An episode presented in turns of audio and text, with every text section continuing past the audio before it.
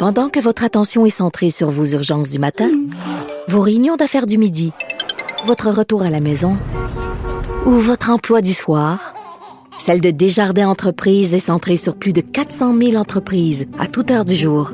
Grâce à notre connaissance des secteurs d'activité et à notre accompagnement spécialisé, nous aidons les entrepreneurs à relever chaque défi pour qu'ils puissent rester centrés sur ce qui compte, le développement de leur entreprise.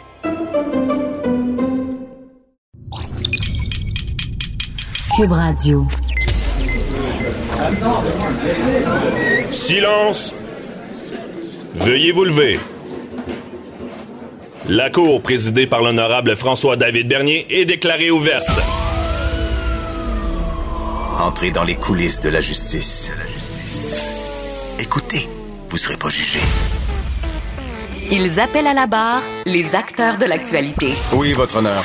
Avec François-David Bernier. Avec François-David Bernier. Avocat à la barre. Cube Radio. Bon dimanche, bienvenue à l'émission. On vous rappelle aujourd'hui, c'est la journée des questions du public. Posez-les, 187 Cube Radio ou sur notre Facebook.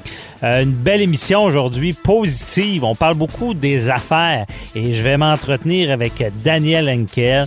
Elle explique une femme en affaires, les difficultés de tout ça et les affaires en général. Très intéressant. Elle a écrit un livre aussi. Euh, et euh, Marie-Ève Dicker, oui, la boxeuse, est avec nous. On fait un parallèle entre la préparation d'un avocat qui s'en va dans le ring à procès et le boxeur. On fait beaucoup de parallèles là-dessus. Elle nous explique toute sa préparation, également mentale, très intéressant. Euh, et euh, également, il y a Maître Jean-Paul Boilly qui nous parle de la grève des cheminots. C'est quoi les cheminots? Ben, euh, c'est plus important qu'on pense. Au final, on vous l'explique tout à l'heure. Et à la fin, bien évidemment, les questions du public. Restez là, votre émission commence maintenant. Déclarez-vous solennellement de dire la vérité, toute la vérité et juste la vérité. Avocat à la barre. Avec François-David Bernier. Le monde des affaires. C'est un monde, des fois, on voit des réussites on, et par contre, des fois, il y a l'envers de la médaille. C'est pas toujours facile, les gens d'affaires. C'est une discipline. Euh, il y a des défis.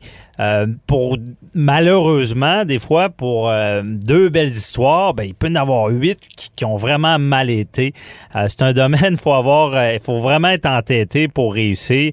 Et vous connaissez tous Danielle Henkel, une femme d'affaires qui a réussi. On l'a vu au Dragon. et maintenant, elle a écrit un livre. C'est ces différences qui nous ressemblent, rassemblent, pardon. donc, qui nous rassemblent. Bonjour, euh, Daniel Henkel. Bonjour, Monsieur Bernier. Comment allez-vous? Ça va très bien et je suis très content de vous avoir à l'émission parce que je vous suis. Euh, moi-même, je suis quelqu'un d'affaires et euh, vous m'inspirez. Et je voulais vous recevoir pour, pour savoir un peu c'est quoi votre recette. Puis aussi, cette semaine, on, on, parle beaucoup de la femme. On a vu à l'Assemblée nationale, bon, il y avait de l'intimidation vis-à-vis certaines femmes. On a entendu euh, Marie-Ève Dicker, la boxeuse, qui parlait c'est quoi être une femme en boxe. Et euh, j'aimerais vous poser la question, c'est quoi être une femme en affaires? Est-ce que euh, c'est toujours rose? Euh, non, non, c'est jamais rose, mais je crois que, honnêtement, je crois que en, en, affaires ou dans une profession ou dans une, une fonction quelconque, euh, c'est juste pas simple, point. Euh, pas simple pour plusieurs raisons. D'abord mhm. parce qu'il y a des bias, hein, il, y a des, il y a des préjugés euh, qui perdurent, mais qui perdurent dans un petit pourcentage de personnes. Donc ça peut être des femmes avec des femmes, ça peut être des hommes avec des femmes, ça peut être des hommes avec des hommes. Ah ouais. Donc l'être, mais oui, donc l'être humain est comme ça. L'être humain est en, a une tendance à suivre le, le, le clan le club, le clan. Mais en général, ce que je dis, c'est que il va falloir qu'on apprenne. Je parle de nous, les femmes. Mhm. euh, c'est pas simple ce que je vais dire, mais ce que je veux dire, c'est qu'il va falloir qu'on appelle, qu'on apprenne à arrêter de parler de nous femmes et plutôt de parler de nous en méritocratie, donc en position. Mhm. Ça veut dire, je suis une femme d'affaires. Je ne suis pas en train de crier à tout le monde, je suis femme, je suis dans les affaires, c'est pas facile. Non, non. Je suis, j'ai choisi une profession, femme d'affaires. Ouais, je comprends. Que je sois une femme ou un homme, voilà, je vais négocier comme on négocie, mais avec mon style. Je ne me présente pas en disant, vous savez, c'est parce que je suis une femme. Pas du tout. Je suis en affaires. Mais il, il, il s'avère que je sois une femme. Oui. Donc ce n'est pas ce n'est pas mon focus. Mon focus c'est tu veux qu'on parle d'affaires, je suis capable. Je ne parlerai peut-être pas comme toi, toi un homme. Je ne parlerai définitivement pas comme toi. Je ne verrai probablement pas les choses sous le même angle. Mais c'est exactement pour ça qu'on doit collaborer, qu'on doit être un complément, parce que nous sommes différents. Ben, c'est ça, nous sommes différents et même il y, y a des hommes d'affaires, ils sont tous différents aussi. Mais euh, Madame Henkel, c'est vraiment encore en 2019, il y a encore ces préjugés-là vis-à-vis, euh, vous, vous le sentez des fois, des gens qui, qui vous feraient moins confiance parce que vous êtes une femme? Mais bien sûr, mais Ah. bien sûr. C'est, c'est, vous savez, c'est, c'est malheureusement, je dis souvent, euh, c'est souvent l'ignorance ou le manque d'intérêt de Mhm. comprendre. On va dans un, on est dans un monde, tout le monde le dit, qui va à grande vitesse, hein, vitesse V. Oui. On vit avec les réseaux sociaux. Mais ça ne veut pas dire que je, ne- je ne suis, que je ne dois pas ou que je ne dois plus prendre conscience que je suis d'abord un être humain, que nous sommes tous des êtres humains et que nous ne pouvons vivre qu'en communauté, c'est-à-dire en collectivité. Donc si moi je vois quelqu'un d'autre et qu'on me dit par exemple, ben vous savez monsieur Bernier là, il est pas bon, je l'aime pas. Ben, je vais leur dire merci de me, de me dire ça, votre opinion, mais moi je vais aller vérifier par moi-même. C'est mon droit d'abord et je suis assez intelligente pour me faire moi-même mon idée. Malheureusement monsieur Bernier, aujourd'hui, nous vivons avec des préjugés, des candidatons et on juge très vite. Et Ouais. ça, il faut que ça cesse. Il faut que ça cesse parce que notre société, au Québec, j'arrête pas de le dire, on est seulement 8 millions. On n'est pas 60 millions. Ouais. On est capable de vivre les uns à côté des autres, avec nos différences.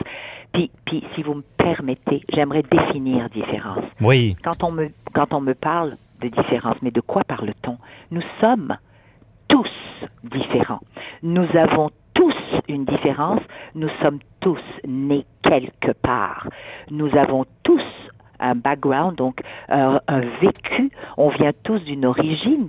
Mhm. On a tous immigré. Vous savez, quand je- ça me fait sourire quand on parle d'immigrants ou d'émigrés, parce que voyez-vous, moi qui, parcours le Canada, qui parcours le monde et qui parcours le Québec que j'adore, Oui. lorsque je vois quelqu'un de Chicoutimi et que j'ai des discussions avec mes jeunes ou mes moins jeunes qui doivent, pour une raison ou une autre, venir à Montréal ou aller à Sherbrooke ou aller à Toronto, ben c'est une immigration en soi. C'est un déracinement. Déracinement, oui. Ah, complètement. C'est Mhm. je perds mes points de repère. C'est vrai. Je suis. Eh ben voilà. Alors, vous savez, quand on dit les vraies choses, on se rend compte qu'en bout de ligne, nous sommes tous pareils. Nous vivons tous des peurs, des, des doutes, euh, des questionnements. Alors, tenons-nous la main au Oui. lieu de se regarder comme des chiens. Mais je trouve ça intéressant. Vous avez un bon constat, mais euh, on, puis, puis vous êtes très confiante, mais on se demande, puis il y a peut-être d'autres femmes en affaires ou des hommes en affaires aussi, comment on construit cette confiance-là? Comment on, on, on, on en arrive là à, à- à comprendre ça pour dire je suis égal, même je suis différent? Est-ce qu'il y a des Ben, trucs? Je veux dire, je- Oui, oui. Oui. Je, veux- dire, d'abord, commençons par accepter les choix que nous faisons. Ah. Si on décide d'aller en affaires, on doit y aller en connaissance de cause.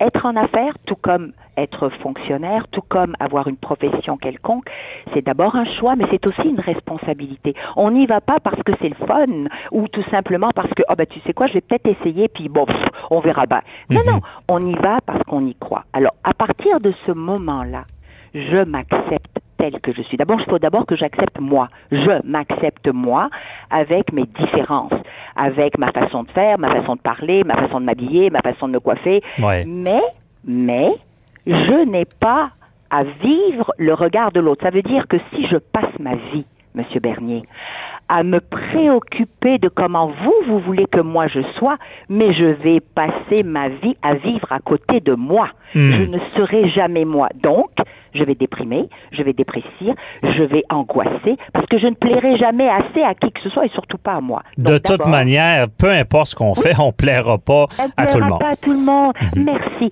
Alors, la première des, des, des, des- je dirais des trucs, c'est d'abord de se dire, tu sais quoi? Je vais faire de mon mieux, moi. Je vais être authentique, je vais travailler fort, je vais être respectable et respectée, je vais être persévérante, je vais faire ce que moi j'ai envie de faire à mon rythme en me respectant et en respectant mon entourage. Après ça, si je ne plais pas, ben ça, c'est plus mon problème. Alors, c'est là, moi, c'est là ce que j'appelle la confiance en soi. C'est juste d'accepter de dire, lève la tête, tiens-toi droite, puis dis-toi que tu pourras jamais plaire à tout le monde. Donc, sois toi. Mhm. Sois qui tu es, sois fier de qui tu es et d'où tu viens, et d'où tu viens, peu importe d'où tu viens. de l'accepter. Mais c'est c'est- c'est- c'est très bien dit. Euh, mais euh, encore une fois, malgré ce travail-là, c'est pas toujours évident. Et euh, Non, pour vous, Madame. Henkel, j'ai cette question-là qui me chicote que j'ai toujours voulu vous poser. C'est quoi le plus grand piège en affaires euh, qui, qui peut, parce qu'on sait, bon, si on y croit, on embarque, on peut réussir, il faut être euh, persévérant, mais est-ce qu'il y a des pièges à identifier? Quand je parlais des, des mauvaises histoires d'affaires, est-ce qu'il y a quelque chose qui revient lors d'échecs en affaires?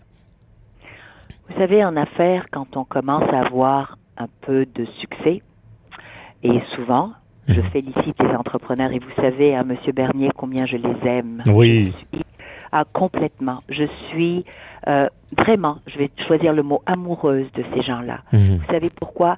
Parce qu'ils méritent tellement de respect. Il y en a qui se saignent. Si vous saviez le nombre de sacrifices qu'ils font au quotidien, Ouais. c'est pas simple d'être dans les affaires et surtout pas aujourd'hui avec l'inconnu économique mondial. Mhm. D'accord? Donc, je reviens en disant, vous savez, si j'ai un conseil à donner, c'est attention à ne jamais oublier de rester humble, de Ah. savoir et de compte absolument. Vous savez, garder son humilité et accepter d'être vulnérable, ce sont deux grandes forces qui vont te permettre de passer partout Ah, mais partout. Et, et surtout, sachez que vous savez demander de l'aide. Il faut apprendre à demander de l'aide. Quand on n'est plus capable, quand on ne sait plus, savoir dire, tu sais, je ne sais pas. Et c'est normal. Moi, je ne sais pas, Monsieur Bernier. Je suis une généraliste, je ne suis pas une spécialiste. Mhm. Donc, je dois travailler avec des gens qui savent mieux que moi dans des domaines différents. Et donc, j'ose aller demander, mais je bâtis un lien de confiance avec ces gens-là. Et je dis la vérité. Donc, l'humilité et l'écoute. Savoir écouter et recevoir. Ne pas dire, ben, ben, ben, ben oui, mais j'ai déjà fait ça. Mais non. On n'est jamais au-dessus de quoi que ce soit, ni de qui que ce soit. Et il y a un mot que je dis souvent, il n'y a rien d'acquis dans la vie. Mais c'est- en haut, C'est bien dit parce que souvent une qualité de l'entrepreneur, c'est l'entêtement, le, le, le vouloir. Et des fois, on a les qualités de nos défauts, les défauts de nos qualités. Donc, je comprends bien, certains gens d'affaires n'acceptent pas cette aide-là. Ils veulent faire à la tête. Euh, si ma belle-mère m'entendait, qui est une femme d'affaires également, me l'a souvent dit, tu n'écoutes pas. Mais, mais, mais, mais, mais vous savez quoi? C'est correct aussi parce qu'on apprend. C'est comme ça qu'on apprend, Ouais. M. Bernier. Si vous, si vous saviez le nombre de choses que l'on m'a dites lorsque j'avais 30 ans, 35 ans, 40 ans, et que je n'ai pas entendu, pas entendu, mais ça fait partie de notre cheminement. Ce que je veux dire par là, c'est d'avoir quand même cette décence aujourd'hui de savoir qu'on a tellement de recours, on a des mentors, on a des organismes, on a des gens comme vous, comme moi, Mhm. comme d'autres qui nous parlent. Ben, c'est de savoir qu'aujourd'hui, on a une multitude d'accès à être inspiré. Alors écoutons, regardons, soyons ouverts, ne nous pensons pas invincibles parce que c'est pas vrai. Il y a toujours une raison qui fera que peut-être quelque chose qu'on n'a pas prévu va arriver. C'est humain. Il Ok. se rappeler qu'on est humain. Bon, ben, c'est c'est des- de très bons mots que moi-même je retiens. Euh, et on doit malheureusement se laisser là-dessus. C'est tout le temps qu'on avait, mais très intéressant. Et j'invite euh, nos auditeurs là, à aller lire votre livre, Daniel Henkel, euh, ces différences qui nous rassemblent. Donc, félicitations pour ce, ce beau livre-là. Et euh, justement, je pense que vous êtes euh, vous inspirez euh, les gens d'affaires du Québec. Continuez votre bon travail. Puis merci beaucoup pour cette entrevue. Merci, Monsieur Bernier. Je vous souhaite bon succès dans votre émission. Et Merci. joyeuses fêtes à tous. Oui, oui. euh, merci beaucoup. Bonne journée. Bye bye. Bonne journée à vous. Au revoir, Monsieur Bernier. Avocat à la barre. Avec François-David Bernier. Avec François-David Bernier. La grève des cheminots du CN a été réglée par une entente de principe euh, cette semaine. Pourquoi il n'y a pas de loi spéciale? Est-ce qu'on pouvait empêcher euh, une grève? Honnêtement, les cheminots, je sais pas c'est quoi, le CN. Maître Boily m'a tordu un bras pour faire cette chronique-là. Moi, je, je me disais, c'est pas ce qui nous touche aujourd'hui, mais, Mais non, nous Maître Boily, bonjour. On mange pas, nous autres. On mange pas, on va pas à l'hôpital. Dites-moi pourquoi ça nous touche. C'est ça que je trouve Ben, c'est- intéressant. C'est c'est évident que ça nous touche, puis c'est c'est là qu'il faut comprendre euh, une loi spéciale. là. si, si le gouvernement avait fait une Ouais, loi mais c'est spéciale... quoi les cheminots? Les C'est- cheminots, c'est les gens qui s'occupent des trains. C'est les gens qui font le transport du blé, le transport du propane, le transport de l'huile, le transport du pétrole. Et, et là, on a, on a des choix à faire, des choix de société. On veut pas de, de, de, de pipeline transmontaine, là, mais on veut avoir du gaz propane, on veut avoir de l'huile, on veut avoir de l'essence. Mais on dit, ben là, on veut pas le transporter par pipeline. Là, les trains, quand ils tombent en grève, on l'a vu là cette semaine puis il y a deux semaines. Là, là, les, les fermiers avaient plus de propane, ils pouvaient plus ramasser le blé. Le blé, là, c'est vous, vous mangez du blé à peu près tous les jours. Alors, si vous ne faites pas collecter, euh, euh, ramasser votre blé dans, dans votre champ parce que vous n'êtes pas capable de le sécher parce que c'est tout des séchoirs au propane, ben vous êtes cuit, vous n'êtes pas capable, sans faire de mauvais jeu de mots, vous êtes cuit, vous n'êtes pas capable de sécher votre blé, alors vous allez tout le perdre. Ça, ça veut dire qu'on mangera pas. Le propane sert également aux hôpitaux. Il y a beaucoup d'hôpitaux qui, qui fonctionnent. Il y a plusieurs services qui sont au propane. Alors là, on a dit, on va faire des services d'urgence cette semaine. Alors, le problème, Mais c'est pour ça qu'il m'en cette semaine, j'ai pas suivi ça. Ouais. C'est lié à ça, tout le manque Ben de propane. ben oui, ben oui, euh, les ça. agriculteurs qui, qui Le- disaient qu'ils allaient perdre Les éleveurs beaucoup, de porc Ouais. également, les éleveurs de, de volailles. Il y a beaucoup de gens qui sont, ils sont tributaires de ça, ils ont besoin de ça. Ah, il y a des jeux qui se jouent, et puis là, on n'est pas allé en loi spéciale.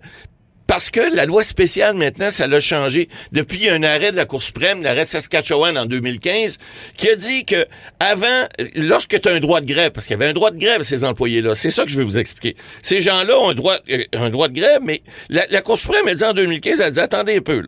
Avant d'émettre une loi spéciale, le gouvernement, ce qu'il doit faire, parce que là, les gens disaient, hey, hey, attendez un peu, là. C'est un service essentiel. On a besoin, on a besoin de blé, on a besoin de propane, on a besoin d'essence, on a besoin de ci, on a besoin de ça. Mais là, la Cour suprême a dit en 2015, oui, mais un instant. Le gouvernement, avant d'aller en loi spéciale, Maintenant, puisque les articles 3 et 5 de la charte, vous savez, il y a une charte qui s'appelle la Charte des droits et libertés au Canada. Tu as un droit d'association, puis tu as un droit de grève. C'est prévu dans la charte. Alors là, ils ont dit au gouvernement, si vous faites ça, dorénavant, vous devrez obligatoirement, avant ça, nommer un arbitre. Et un arbitre, qu'est-ce que ça fait? Ça tranche. Je sais, j'étais moi-même juge arbitre pendant 18 ans au fédéral. D'ailleurs, je félicite le service fédéral de médiation, qui est un service euh, euh, qui fait partie également, en vertu du Code du travail, là, du service pour lequel j'arbitrais à l'é- à l'époque. Mais ce que je veux dire, c'est que ces gens-là ont fait un travail extraordinaire pour amener les gens. Mais il faut comprendre, il y a des jeux de coulisses qui se font.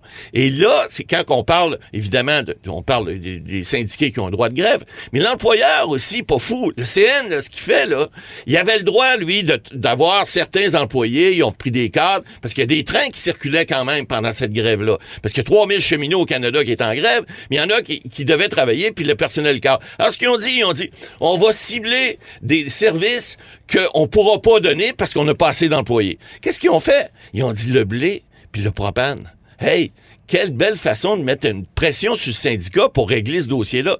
Ils ont eu raison de le faire, parce que le syndicat a eu des... Vous savez, ces jeux de coulisses-là, Mhm. le syndicat, qu'est-ce qu'il fait, lui? Il, il veut pas, lui, mettre les, les fermiers dans, dans- excusez, dans le fumier, là, dans la merde, là. Il veut pas que les hôpitaux ferment. Il, il veut pas porter l'odieux de tout ça. Alors, ces gens-là, lors de cette négo-là, ce qui s'est fait, ben, évidemment, le syndicat a eu de la pression que l'employeur a sciemment, puis ça, je condamne ça à tour de bras, là. Je veux dire, ça n'a pas de bon sens qu'on prenne la population en otage pour faire en sorte qu'il va manquer de quelque chose, puis on devait le savoir. En disant, on- euh, mais ils n'ont pas le choix parce qu'ils ont passé d'employés. Alors, il faut qu'ils choisissent. C'est quoi qu'on transportera pas pendant cette grève-là? Ils ont décidé que c'était ça. Mais sachant fort bien, ou en tout cas, s'ils ne savaient pas, ils sont imbéciles à temps plein, là, euh, ils savaient fort bien que ça ferait mal, puis ils savaient fort bien, pas probablement, que ça retomberait sur les syndiqués, que les syndiqués rentreraient dans, dans les rangs. Parce que les gens ne veulent pas d'arbitrage. Parce que je vous répète, un arbitre, ça Il tranche, puis il tranche, puis quand il tranche... Y a c'est- pas d'appel? Ben non, puis non, c'est c'est des brefs d'évocation qu'on appelle, ça prend une erreur totalement déraisonnable, ce qui est très dur à, à- à trouver. Donc, ces décisions-là sont finales, sont applicables, et puis des fois, ni le syndicat, ni l'employeur ont intérêt à faire ça. C'est un peu comme au hockey. Mhm. Lorsque vous avez des fois, vous avez des, des dossiers qui sont portés à l'arbitrage, souvent on va régler avant d'aller de- devant l'arbitre parce que ni le joueur, ni l'entreprise qui représente l'équipe ne veut avoir un jugement de Solomon, veut avoir un jugement qui fera pas son affaire. Alors, des fois, on va régler. Alors, c'est un peu la même chose en matière syndicale. Et, et là, ce qu'on a vu dans ce dossier-là, ça, moi, tant qu'à moi, moi, ça me- ça ça m'a frappé carrément. Le rapport de force, c'est pas le même. Or, ce qu'on a vu lors de, de- parce que là, vous avez parlé de l'entente de principe dans votre intro, là, cette semaine. Alors, le syndicat, ils ont, ils ont plusieurs semaines parce qu'ils sont à travers le Canada, il va falloir qu'ils fassent entériner cette entente-là. L'entente de principe, c'est les grandes lignes. Les grandes lignes, et Le ça- syndicat devra l'entériner. Est-ce qu'on est en présence du même cas qu'on a vécu cet été avec la Je pense Ouais, qu'on ben, en avait fait, réglé pour la les veille- vacances. la veille des vacances. Mais ça a dégénéré par après. Exact. Ben ça, écoutez, ce que les représentants syndicaux nous disent dans ce cas-ci, parce que dans le cas de la CEPAC, vous aviez raison, euh, et vous avez raison parce qu'ils ont dit à ce moment-là, écoutez, c'est une bonne entente, on devrait la faire entériner, puis les employés, finalement, l'ont pas entériné. Ils ont dit non, non, ça fait pas notre affaire, c'est passé. Mais il faut oubli- pas oublier que dans le cas de la CEPAC, les clauses euh, monétaires, qui sont les clauses d'argent, de salaire, c'est ça qui était en l'enjeu. Or, pour ce qui est de ce dossier-ci, ce que j'ai compris, parce que j'ai pas, j'étais pas à table de négociation, mais ce que j'ai compris, c'est que ce ne sont pas les clauses monétaires, mais c'était plutôt le- le- le- le- le- les horaires de travail, la sécurité au niveau des travailleurs, parce qu'il y en a qui disaient, ben un peu comme au niveau des, des- des hôpitaux, euh, t'es obligé de faire du temps supplémentaire, t'es fatigué. Écoutez, un train là qui te transporte du propane ou du gaz, on a vu à lac mégantic ce qui est arrivé, c'est pas à cause que l'employé s'est Ouais. endormi, mais il y en a un qui a dormi en quelque part, peut-être pas au gaz, là, mais qui a dormi pareil. Alors, il est arrivé, il, il- ben, il faut que ces gens-là, ils ont des responsabilités très importantes. Alors, on, on dit qu'on a gagné au- à ce niveau-là, au niveau de sécurité, au niveau horaire de travail également. Donc, j'imagine que là, le syndicat, dans ce cas-là, a obtenu possiblement, peut-être pas tout, parce qu'évidemment, vous savez, Maître Bernier, c'est comme en droit, c'est pareil. On en demande toujours plus pour en avoir moins. Mais Ouais. il a obtenu probablement ce qu'il y avait Mais il dans faut leur- pas aller à la pêche. ben, faut pas. Non. non, mais ils ont obtenu probablement ce qu'il y avait dans leur liste de priorités, parce que Ouais. c'est toujours pareil. Lorsque tu négocies une convention collective, tu as toujours la liste de priorités. Chaque parti a ça. L'employeur a sa liste de priorités, le syndicat a la même chose. Après ça, tu as les choses moins importantes, puis tu as les choses que tu es prêt à laisser tomber en partant. Mais tu les dans la liste pareil, mais ça, chacun n'a pas la liste de l'autre. Alors, chacun peut, euh, on peut faire des fois une petite euh, évaluation, dire, ah, ça, c'est pas prioritaire, ça, c'est ci, ça, c'est ça. Mais des fois, on peut se tromper de liste. Mais il reste qu'il y a un jeu de négociation qui se fait, puis le rapport de force, dans ce cas-ci, c'est fait en mettant de la pression le syndicat, en disant, regardez, on va couper certains biens, c'est des biens essentiels, on l'a vu, le là. transport, c'est ce Ben, que je trouve. écoutez. Euh, c'est parce que, comme j'ai dit d'entrée de jeu, j'entends un cheminot. Ouais, c'est quoi ça? C'est. Une fois que ça te touche, là, c'est plus Ben pareil. oui, puis là, là, je vois, ah oui, le propane, il en manquait, puis les, les conséquences. Mais euh, c'est ça, souvent, on prend pour acquis bien des choses Ben ouais. qu'on a sur notre table. Exact. que- et on- ce transport-là, c'est essentiel. Mais ce que je comprends du dossier, il n'y a pas eu de loi spéciale Non. parce que c'était pas comme l'infirmière Ben, qui, qui, qui- C'est c'est très différent, c'est ce que j'expliquais. Le ministre des Transports du Canada, Marc Garneau, a été sollicité pour faire une loi spéciale. Mais je vous ai expliqué pourquoi.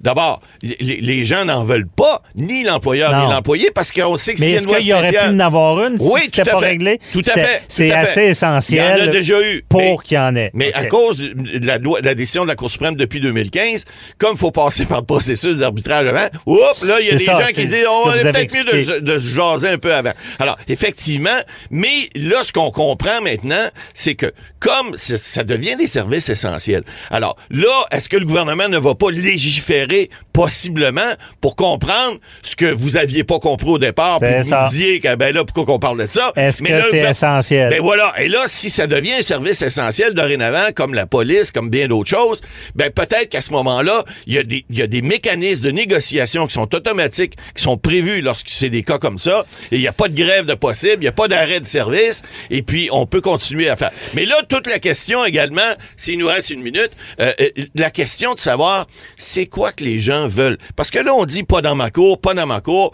pas de, pas, on veut pas de, de- de- de- de- d'avoir de l'éoduc, on veut pas avoir de ci, on veut pas de ça, on veut pas que le train passe chez nous. Mais là, on veut manger, on Ben oui. avoir du propane, on va avoir de l'essence, on va avoir du fuel, on va avoir ci, on va avoir ça. Mais pas dans ma cour, à un moment donné, il faut que ça passe en quelque part. Ben, c'est ça. Puis on comprend bien l'important.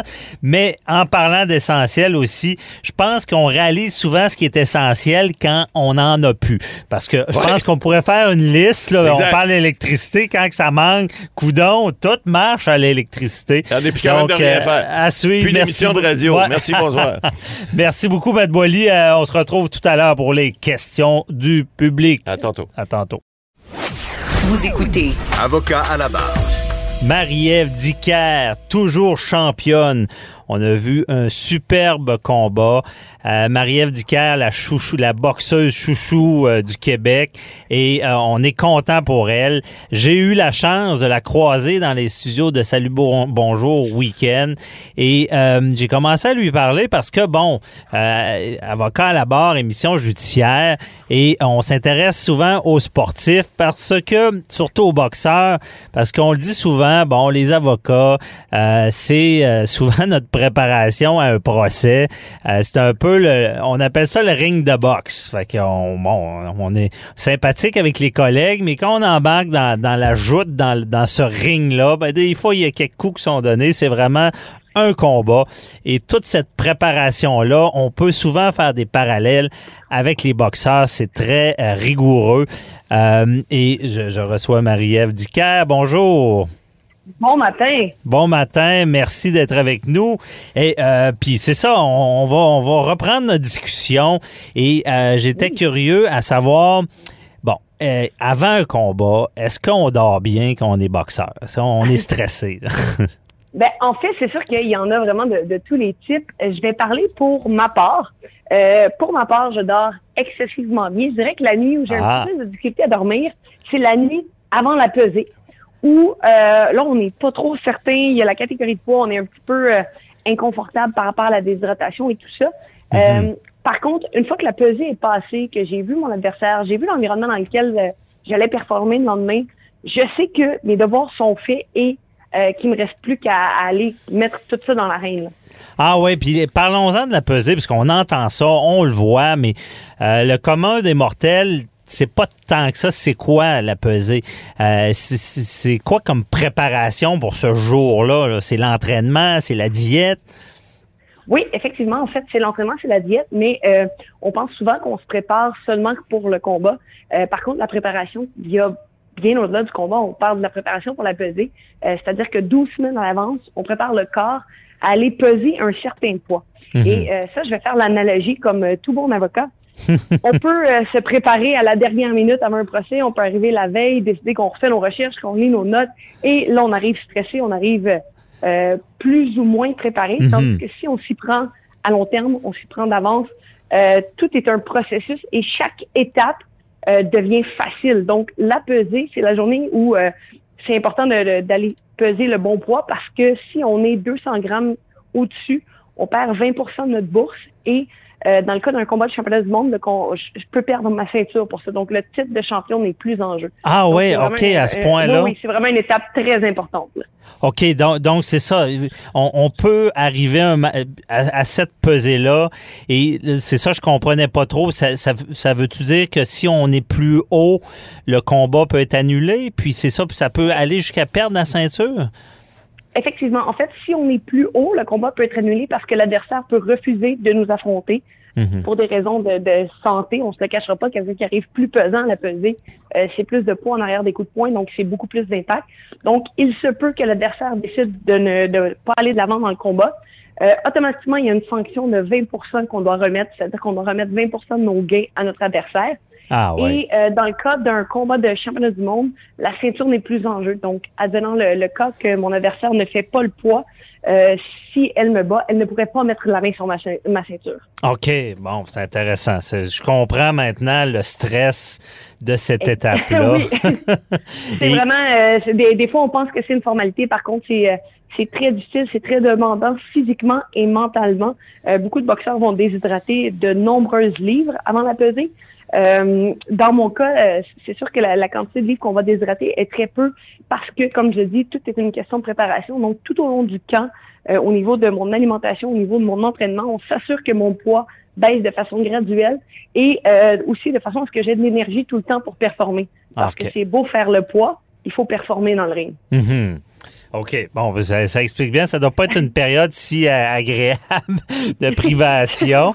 Euh, et, Je dois dire que c'est la pire période de mon métier. Oh, OK, c'est ça. Il y a des désavantages. Mais moi, des Exact. fois, je vais t'avouer que des fois, j'aime pas ça être avocat parce que je trouve ça plate avant mes procès. Je suis tout le temps tout croche, je suis stressé, j'y pense, je viens. à- Et là, euh, par contre, il n'y a pas personne qui peut m'enlever après. là. Après, je pense que la, la bière est, est pas meilleure. Ah oui. Euh, en une fois. moi, ce que je dis souvent, il y a personne qui peut avoir le sentiment que j'ai lorsque l'arbitre lève mes bras dans le Ah ouais. Ah ben c'est ça.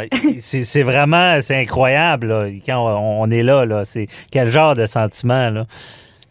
c'est un sentiment d'accomplissement, de fierté, surtout dans un sport comme la boxe où on sait, on va puiser loin au fond de nous-mêmes, on va vraiment chercher toutes les ressources qu'on a et d'arriver puis de dire, je l'ai eu, je l'ai vaincu. Euh, c'est un petit peu comme on- lorsqu'on se retrouve euh, au sommet du Kilimanjaro et qu'on a l'impression que le monde nous appartient. Euh, moi, c'est le sentiment que j'ai lorsque l'arbitre lève mes bras dans les airs. là. Ah, c'est bien dit. Et ça dure combien de temps, ce sentiment? Ça prend combien de temps avant qu'on commence à penser au prochain combat?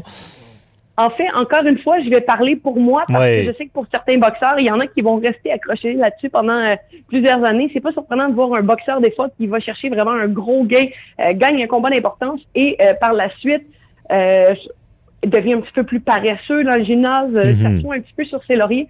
Euh, dans mon cas, ça dure pas longtemps ce moment d'euphorie-là parce que je suis une fille qui carbure au défi et j'ai toujours besoin d'aller en chercher plus. C'est quelque chose sur lequel on a travaillé avec mon préparateur mental, d'être capable de savourer ce moment-là, euh, de savourer l'instant où je réussis. Et euh, par la suite, on pense déjà au prochain, au prochain, au prochain projet et euh, je commence déjà à anticiper puis à me préparer pour la suite des choses. là. OK, bon, ben là, c'est ça. C'est quelques jours, euh, quand ça va bien, euh, quel- quelques semaines, et on pense déjà. C'est ça. OK. On, on pense déjà. Mais Bon. en fait, c'est que ce qui arrive, c'est que bien souvent, les projets futurs m'emballent tellement Mhm. euh, que pour moi, je suis tellement heureuse simplement de penser que c'est une façon de savourer ma victoire parce que je sais que sans cette victoire-là, euh, j'aurais pas pu penser à ces projets futurs-là. Ben oui, comme quelqu'un en affaires, on a des projets, puis c'est- c'est- on carbure au projet. C'est bien dit. L'analogie est directe avec les affaires. Ah, c'est c'est vrai, oui, puis ça se ressemble. C'est ça qu'on on a du fun à comparer les deux, avocats, affaires. Et d'ailleurs, il y a un mot que tu as dit, préparateur mental, c'est quelqu'un qui prépare. Et là, ça m'amène, bon, je fais de l'analogie encore avec le droit. Bon, on a un adversaire. Et là, ben, des fois, on le sait avec les avocats, on a, excusez l'expression, le kingpin des plaideurs devant nous. Qu'est-ce Ouais. qu'on fait? Est-ce qu'on est... Et euh, des fois, je sais que les avocats, on peut être intimidés par la partie adverse. Est-ce que euh, on est intimidé par l'autre boxeur qui est là devant nous? Là? Ben, en fait, il, il se peut qu'on le soit et euh, justement avec un préparateur mental, un psychologue sportif, c'est ce qu'on va faire. Euh, D'ailleurs, mon psychologue sportif vient tout juste d'écrire un livre qui s'appelle L'Olympien au bureau. Mhm. Euh, lui, il a eu la chance dans sa carrière de travailler avec de nombreux athlètes olympiques, dont euh, Michael Kingsbury, euh, les patineurs Scott et Tessa, des athlètes du ciel du soleil. Et euh, il transpose toutes les, euh, les forces mentales des athlètes olympiques au monde des affaires. Ah, Euh, ouais. Donc, le parallèle est vraiment direct et souvent ce qu'on dit, c'est derrière une préparation optimale se cache une confiance optimale. Donc, dans la préparation au combat, plus notre préparation est sans faille, euh, lorsqu'on arrive au le jour du procès ou le jour du combat, peu importe l'adversaire qui est devant nous, euh, on a confiance en nos moyens et on sait qu'on va toujours trouver l'outil nécessaire pour vaincre cet adversaire-là. Mhm. OK, c'est vraiment ce- cette, préparation mentale-là. faut de faire physiquement, de faire ce que je comprends, de faire mentalement. Et euh, je, ce que je, je fais, je fais le psychologue là, mais je veux, j'ai la chance de pouvoir te poser des questions. Et tu sais, avant là, juste juste avant le combat là, euh, le matin, on, on doit être. je- C'est quoi ton état, là? Même avant de commencer le combat, là? Quel genre d'état? Euh, en T'es fait- t'es focus ou il- je sais pas, il doit y avoir un Moi, stress suis, euh, qui vient avec, là? Le matin du combat, je suis comme un enfant à Noël. Je me réveille en me disant, c'est aujourd'hui. Ah et, ouais, euh, et là, je- oh, oui. Moi, le, le matin du combat, euh, c'est Noël pour moi parce que c'est l'accomplissement de tous les efforts que j'ai faits, tous Ah. les sacrifices, tout le travail qui a été fait. C'est enfin cette journée-là que je peux récolter. Et comme je le disais tantôt, le sentiment d'euphorie lorsque l'arbitre lève mes bras dans les airs, ben, c'est enfin aujourd'hui que ça va arriver. Euh, donc, j'ai hâte. Euh, je suis fébrile et euh, je dois dire que ça vaut chaque, chaque instant de cette journée-là. Ah oui. Ah, bah c'est Et ju- c'est la même chose euh, dans le vestiaire avant le combat. Avant le combat, euh, c'est un petit peu, euh, on, on en rit parce que c'est c'est un petit peu particulier. Euh, dans mon vestiaire, c'est un party. Il y a de la musique, je chante, et même mes entraîneurs qui euh, sont quand même habitués de travailler avec euh, d'autres boxeurs où c'est un petit peu plus calme, euh, c'est vraiment concentré. L'ambiance est, est très, je dirais, sévère. Euh, dans mon cas, ils le savent que c'est c'est pas comme ça que ça fonctionne. Et pour me mettre dans ma zone de confort, euh, ça doit être une ambiance qui est joviale. Donc, il y a de la musique, il y a des blagues, mes entraîneurs chantent, ils dansent avec moi. Donc, c'est vraiment un, un gros party. C'est une journée le fun pour moi, la journée du combat. Ah ouais, hey, je, mais je trouve ça bien de faire ça. Et d'ailleurs, j'ai un procès la semaine prochaine. Je pense que je vais faire pareil. Euh, Dans, dans le fond, c'est... Si vous voulez, je vous envoie ma playlist? Ok, J'ai plein de bon. bonnes chansons. Il y a la chanson d'Eminem, là, tu sais, euh, You got one shot, Ah. one opportunity. Ouais, ben, Ouais. c'est- beaucoup trop sérieux, là. OK. Ah, non, on parle, euh, on, on peut, on peut mettre euh, les bébés, on peut mettre les classelles, euh, on peut y aller de, de chansons, de, de, de Mais- reggaeton. C'est vraiment très bipolaire comme. euh, Ah non, mais c'est bon. Puis je trouve ça intéressant, une autre vision, au lieu de se dire, ah, je suis stressé, ça me tente pas, de dire, regarde, j'ai j'ai travaillé pour, c'est là que ça se passe, puis euh, je, vais- je vais profiter du moment. Je pense qu'on peut la... Mais c'est souvent une question d'attitude parce que je suis en train de me dire, on parle d'affaires, on parle de droit, on peut appliquer ça à peu près partout. C'est seulement attitude is, is everything, puis je pense que tu le démontres bien avec ça. Je vais retenir ça de l'entrevue. D'ailleurs, euh, je, je donne une conférence justement dans laquelle je fais ce parallèle-là. OK. La réussite, un combat de plusieurs rounds. Donc, je parle un petit peu de- de- des principes de réussite. Qu'est-ce qui nous mène à la réussite d'un projet? Toute l'élaboration, et je fais le parallèle justement avec un combat de boxe pour permettre justement un petit peu de démystifier ce, ce côté-là où euh, les gens savent pas trop ce qui se passe dans le domaine de la boxe. Qu'ils voient, c'est le résultat final. Deux gens qui se tapent euh, dessus dans le, Ben oui. dans le ring.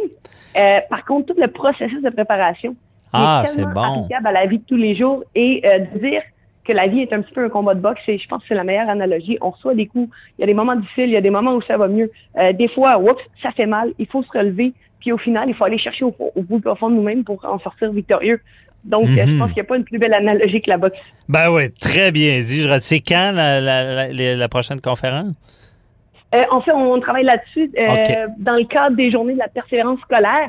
C'est ce qu'on avait fait l'an dernier. Euh, mais par contre, cette conférence-là est disponible aussi à tous les, les entreprises désirant me recevoir euh, pour cette conférence-là. Bon, mais on, on note ça. Très intéressant. Merci beaucoup de nous avoir expliqué ça, euh, Marie- Marie-Ève Dicker. On, on- se reparlera. ça donne des bonnes bon- analogies. Bon combat la semaine prochaine. Ouais, merci beaucoup. Ba- Merci. bye bye, Au revoir. bonne journée. Préparez vos questions. Cube Radio vous offre les services juridiques d'avocats sans frais d'honoraires. Appelez ou textez 187 Cube Radio. Cube Radio 1877 827 2346. C'est maintenant le temps de des questions du public, vos questions, nos fidèles auditeurs que vous nous avez posées sur le Facebook au, au, au 187 Cube Radio et euh, même directement à l'occasion aux avocats qui répondent, à moi et à Maître Boily qui est toujours avec nous. Ben oui, bonjour. Rebonjour. Et Maître Boily, vous avez eu reçu des questions directement. Là. Oui, ben en fait, euh, il y a un monsieur de, de Québec là, qui nous a écrit là, sur Facebook, Nicolas, qui nous a demandé, lui, il a eu un problème avec euh, la CNESST et euh, il, il demande c'est quoi la consolidation parce que il y a eu un bon, on parlera pas de son de son, son il y a eu cas, un, il y a- ouais. il y a un accident de travail, bon, il a Ouais. perdu un membre et puis euh, il voulait savoir c'est quoi la Le consolidation. mot cons- consolidation qu'on entend souvent dans ce Exact, qui est prévu dans la loi. Puis il voulait savoir également qu'est-ce qui se passe dans le cas de revision, parce que ça peut arriver des fois lorsque vous avez une réclamation. D'abord, la consolidation, c'est la première des choses à expliquer, c'est que ça, c'est lorsqu'on a, on a un accident de travail et puis qu'on a une période où on a une, inc- une incapacité temporaire. Alors, cette incapacité-là, une fois qu'elle devient permanente, parce que un moment donné, je, mettons, je me blesse un bras ou une jambe et je, je me casse un bras. Bon, j'ai une foulure ou j'ai une cassure, je suis temporairement incapable de travailler. Bon, après un certain temps, la foulure, elle va se réparer, mais la cassure, des fois, elle se répare pas tout le temps. Et ça, ça devient une incapacité permanente.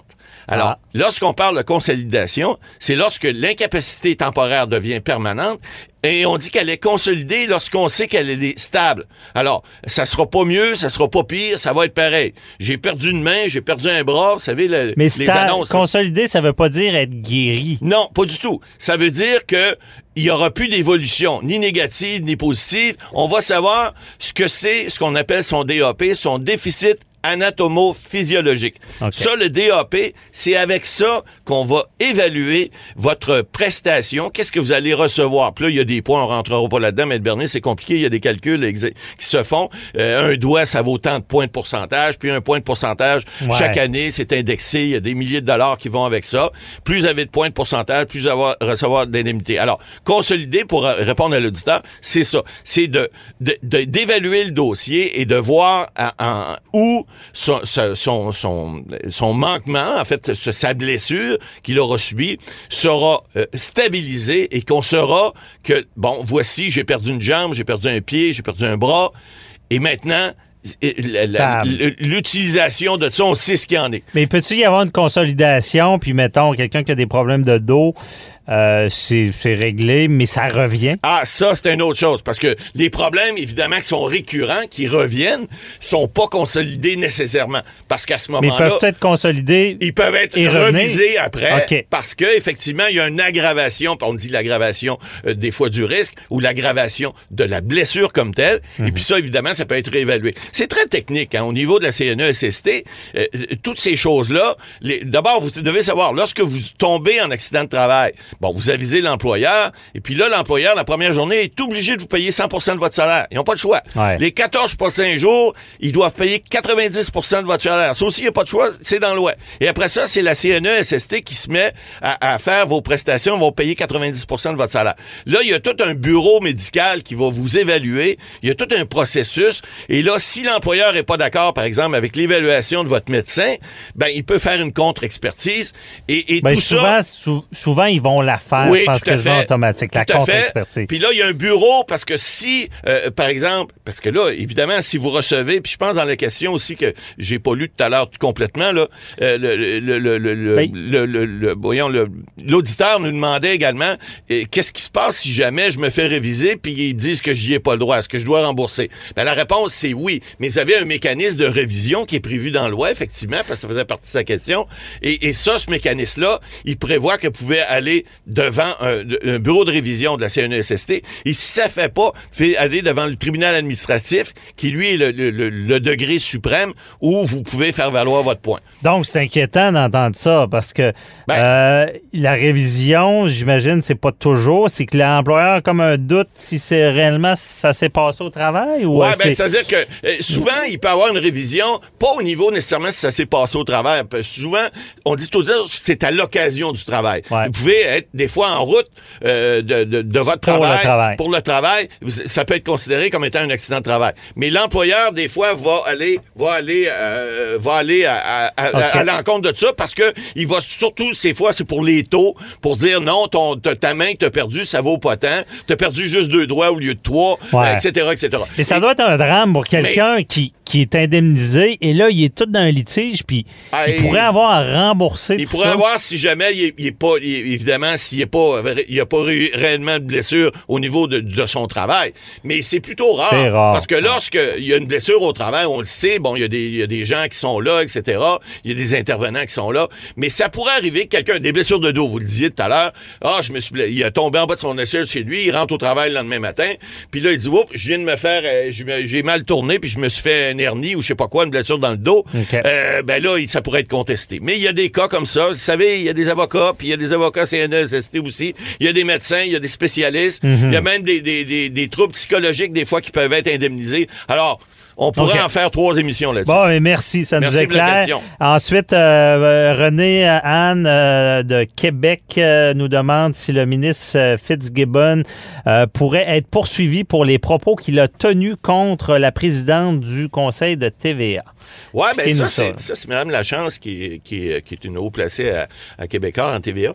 Qui euh, elle est également membre d'un conseil d'administration au niveau de Desjardins.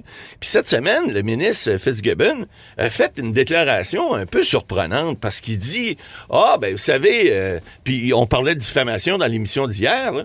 ben c'est pas loin là, de ça, là, parce que Madame, euh, m- Madame de TVA a envoyé une mise en avant, puis je pense qu'elle a, elle a euh, fichument bien fait, parce que un ministre peut pas dire n'importe quoi comme ça. Il peut pas aller dire que parce que quelqu'un siège sur un conseil d'administration, en passant, lorsque, parce que la, la question c'est de savoir pourquoi Desjardins ne veut pas participer à, à la- au financement de Capital Média, là, du, du groupe euh, de la coopérative qu'on a, parlé- qu'on a parlé la semaine dernière, Ouais. qui a été formée par les employés. Mais d'abord, euh, Desjardins a revisé sa position cette semaine, a dit qu'elle a re-regardé le dossier, première des choses. Il y avait une sorte d'apparence de conflit d'intérêt. Ben, Ouais. d'apparence. Fait, Es-tu le conseil d'administration? Comme tous les gens de valeur sont sur plusieurs conseils d'administration, je pense que cette dame-là l'est.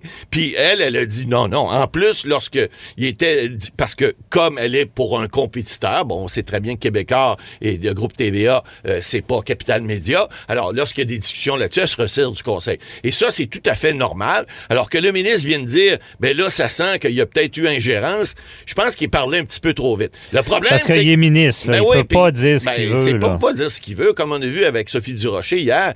Euh, lorsque c'est un titlin qui vient dire quelque chose, bon là, elle laisse faire. Mais lorsque c'est quelqu'un de connu, un artiste qui, qui, qui, est quand même, qui soit en émergence ou pas, ben tu laisses pas faire ça. Alors, là, c'est un ministre qui vient dire son opinion sur quelque chose qui est pas fondé manifestement.